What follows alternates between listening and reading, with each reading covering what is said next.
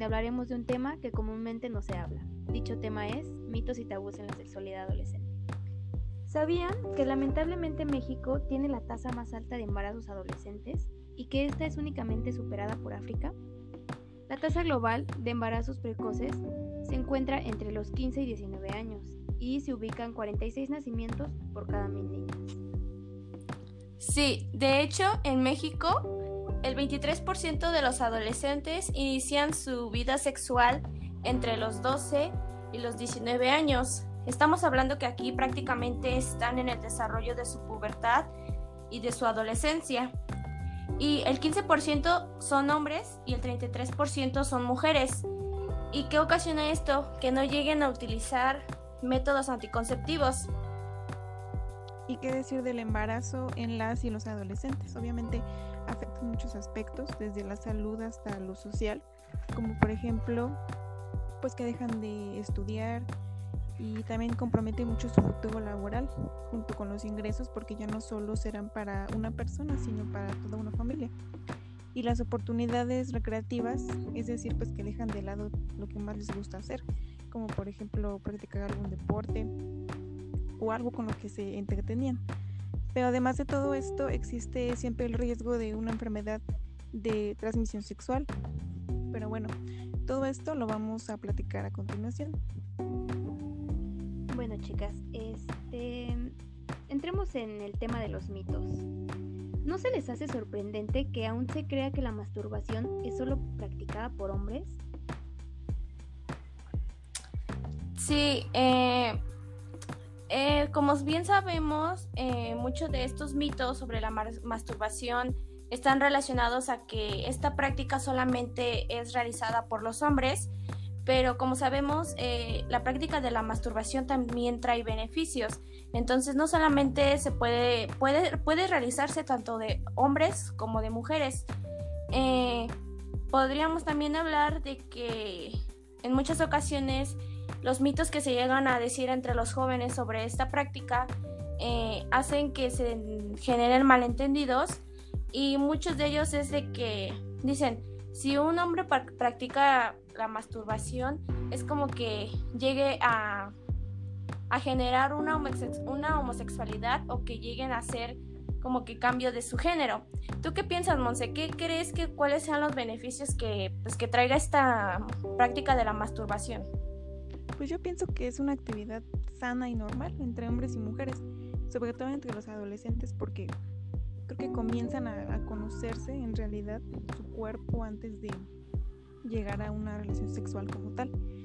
Además de que se dice que la masturbación pues es como un calmante natural, por ejemplo, para las mujeres, pues les ayuda a controlar los dolores menstruales, eh, libera endorfinas, que son los químicos que te hacen sentir bien en tu cerebro, y baja los niveles de estrés. Aunque claro, pues está como que muy, se puede decir, que no hay una libertad para que lo hagan libremente. Los adolescentes siempre tienen pues que estarse escondiendo o les dicen que está mal, pero en realidad tiene más beneficios de, de lo que parece. Eh, bueno, comentando esto, la sexualidad es la base de las relaciones humanas, pero sin embargo, eh, la forma en la que como se nos habla sobre la sexualidad eh, y más sobre cuando se aborda con los jóvenes, esto llega a causar incomodidad. Entonces, por eso es bastante importante que la forma en la que nosotros lo, lo podamos decir es como que la forma en la que ellos lo van a entender. Mm, ¿Qué pueden decirme acerca de la primera relación sexual? Porque yo recuerdo que estaba muy nerviosísima y me... Desde días antes yo tenía el nerviosismo cañón, ¿no? Y en el momento fue como que un dolor horrible, ¿no? Tal vez era por el momento, no lo sé, pero fue una sensación fea. ¿Ustedes qué pueden decirme al respecto? Sí, definitivamente los nervios es como que algo que está ahí y que a la vez como que no te deja disfrutar. Creo que, por ejemplo, se piensa que la primera relación sexual va a ser como en las películas, ¿no? Y que todo va a ser perfecto y que va a haber placer, pero luego de los nervios ni siquiera pasa eso. es un mito que la primera vez debe haber un orgasmo. Muchas veces eso no pasa. Y pues el dolor sí. Sí, yo en, en mi experiencia sí también tuve dolor. Un dolor soportable, pero sí fue extraño. Y entonces,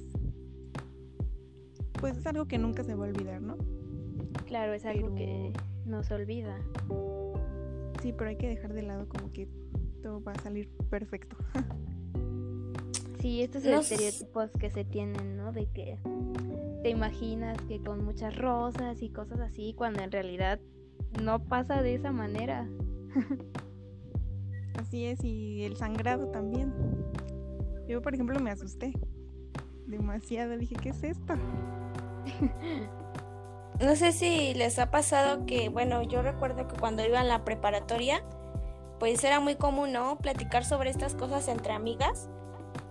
Y pues muchas ocasiones eh, llegué a platicar con una compañera y pues yo, o sea, tenía como que una inquietud, ¿no? De preguntarle qué onda con, pues con tu primera vez, ¿no? Y así estuve platicando con ella y todo y pues me, me dijo que que este que pues era dolorosa, ¿no? Siempre se cree que la primera relación es dolorosa o que como ustedes lo estaban diciendo, no debe de haber un sangrado, pero pues realmente eh, muchos especialistas lo han dicho, ¿no? Que el sangrado no es necesariamente se debe porque tengas una relación sexual, eh, también se deben porque, bueno, cuando no sangras, pues ya es como cuando dicen se te rompe el imen que la mujer trae.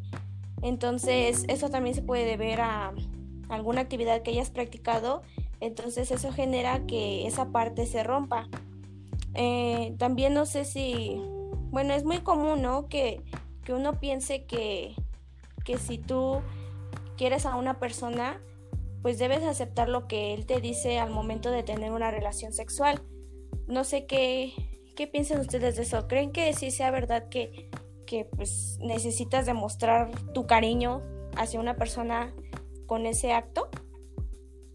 No, definitivamente yo creo que es un no. No, eso no tiene que ver, creo que más bien sí es decisión de los dos, pero no sé, creo que es más como de nosotras.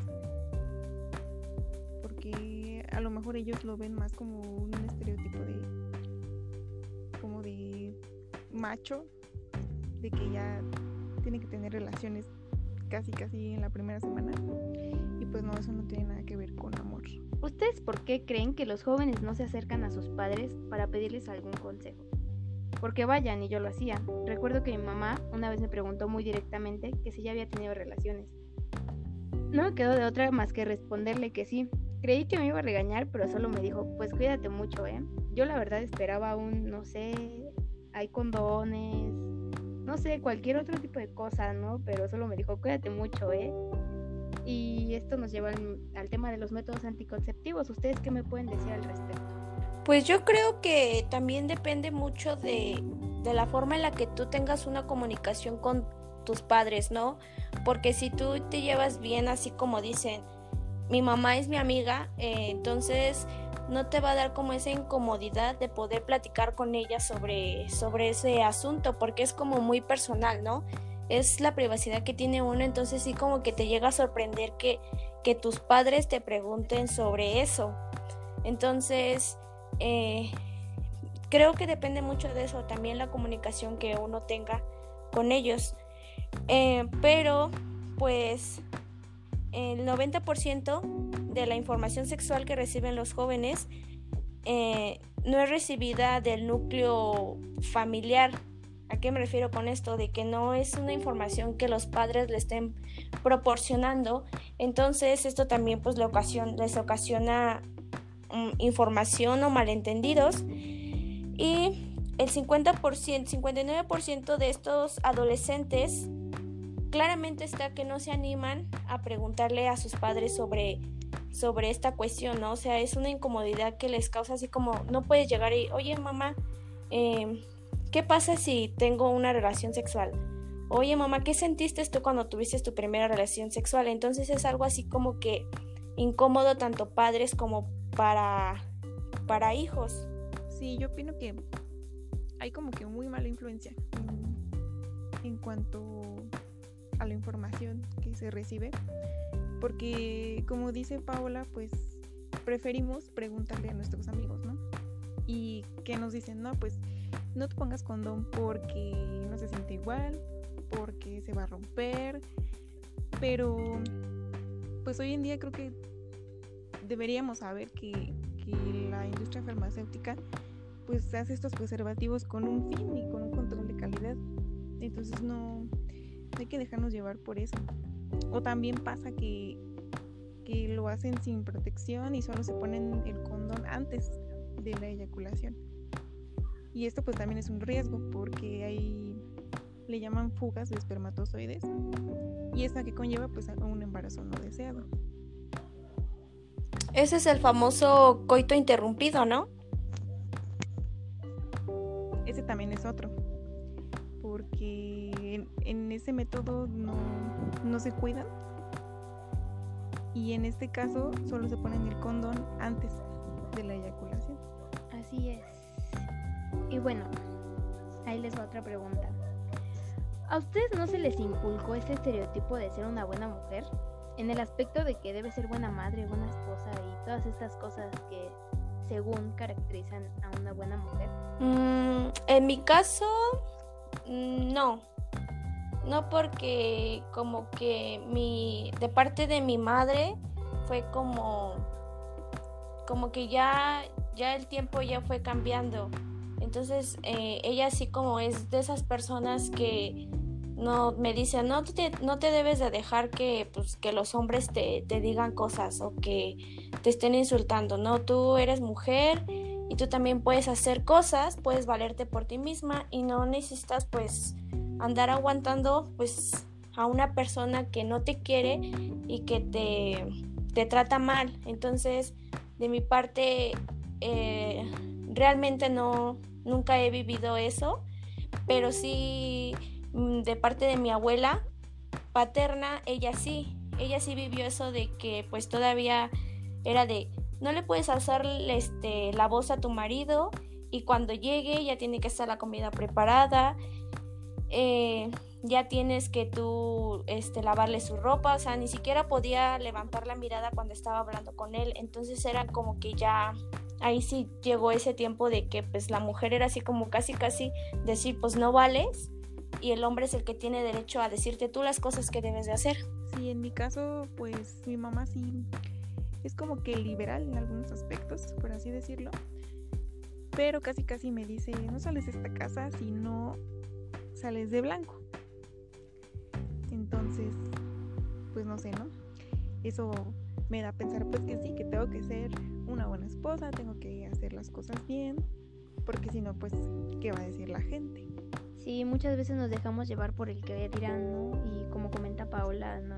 tal vez nuestros abuelitos todavía vienen con, ese, con esa escuela, ¿no? De que caliéntale las tortillas, dale la ropa, no lo veas a los ojos o cosas así, ¿no? Yo lo sigo viendo con, con mi abuelito él a veces es muy grosero, ¿no? Y por respeto pues uno no dice nada, pero se siente feo. bueno. No, no, sé si ustedes alguna vez han preguntado por qué eh, la gente pobre tiene muchos hijos. No, ¿qué crees que no? ¿No? Bueno, yo he oído por, no por pobres, pero sí por religión, que dicen, pues es que vamos a tener los hijos que Dios nos mande. pues sí. ¿no? Ajá, es que yo una vez así como que me puse a pensar y dije, que por qué la gente así como que no tiene tantos recursos son los que más tienen hijos y es así como de cómo pueden mantener a tantos hijos. Y pues una vez me puse a platicar con una tía y es que me dice, no es tanto así como que eh, ellos quieran tener tantos hijos, sino que el tiempo en el que vivieron, básicamente es como que el tiempo de nuestras abuelitas, ¿no? Que, que como que tenían muchos hijos entonces no era así como que como que ellas quisieran, sino a veces es como la ignorancia que en esos lugares la información en este en esta cuestión no llega, no llega. Entonces, también podríamos hablar como que todavía estamos hablando de machismo y qué era lo que pasaba, pues los hombres llegaban y pues no era así como que tanto la voluntad de la mujer, sino que llegaban pues ellos pues a violarlas, ¿no? Entonces era como que la ignorancia también de pues ellas no poder decir y no saber que, que existen métodos que pueden prevenir que se embaracen. No sé qué, bueno, yo siempre me pregunté eso, ¿no? Y creo que pues podría ser algo lógico. Sí, más que nada es ignorancia. Es eso. Claro. Y bueno, respecto a que el hombre siempre tiene que tener el papel activo en las relaciones sexuales, ¿qué opinan? Pues realmente creo que no. Pues como ya lo habíamos mencionado, cuando, cuando una pareja está realmente pues deseada de poder de querer tener una relación es por parte de los dos. Entonces, pues no necesariamente es solamente del hombre, sino también puede ser tanto de la mujer, la iniciativa puede ser de la mujer y la iniciativa puede ser del hombre. Claro, pero no, no creen que a veces es mal, mal visto que una mujer este, pues proponga el tener relaciones sexuales. Ah, claro, si una mujer lo propone o no sé, lo insinúa, pues dicen, ay, ¿qué le pasa? Pero cuando es un hombre, pues está bien visto, ¿no? Por los amigos, más que nada. Y sobre todo cuando son adolescentes. Como que es lo, primero que buscan, como que tener relaciones con quien puedan. con quien se les atraviese. No sé si se han dado cuenta que como que el peso más en esta en esto como que cae más en la mujer, así como de si la mujer hace esto es mal visto. Pero pues seguimos cayendo en esa misma, en esa misma línea del machismo, porque es así como que darle más preferencia al hombre y como que echarle toda la culpa a la mujer. Pues imagínate, está hasta mal visto que los hombres lloren. Entonces. Sí, también eso es como que un, un tabú que se sigue cargando. De hecho, en mi familia también como que de repente se llega a suceder eso, ¿no? De que tú no llores porque eres hombre, los hombres no lloran. Claro, y es algo que se inculca desde que son pequeños, ¿no? Y pues arrastran con eso. Sí, o sea, todo lo que, pues como sabemos, todo es como que las tradiciones, ¿no? La, cada generación va pasando y pues esas tradiciones o estos mitos y estos tabús pues se van arrastrando al igual. Bueno, eh, este podcast fue más dirigido a temas sobre los mitos y tabús, pero eh, es importante conocer lo que saben los jóvenes de la sexualidad, cuáles son sus inquietudes y quiénes son sus referentes válidos a quienes recurren frecuentemente para poder aclarar sus dudas. Y esto va a contribuir a una fuente valiosa de información para poder diseñar una educación sexual sana que esté orientada a la prevención de las mismas consecuencias que cause esta mala información. Pero no solamente hay que enfocarnos en el sector educativo, sino que también hay que enfocarnos en el sector comunitario que abarque todo lo que es este, la salud, los padres de familia eh, también en el mismo campo pues de amistad que tienen los jóvenes y esto va a ayudar a que pues la información no divague de mala forma y pueda ser una educación sexual sana. Claro, es importante que la educación sexual sea impartida en los jóvenes y que sea de una manera clara, ¿no? Sí, no hay que dejarse influenciar, hay que informarse más bien en los lugares adecuados y pues a cuidarse mucho. Y bueno, con esto finalizamos este podcast. Espero y les haya agradado. Muchas gracias por escucharnos. Nosotras fuimos Karen, Paola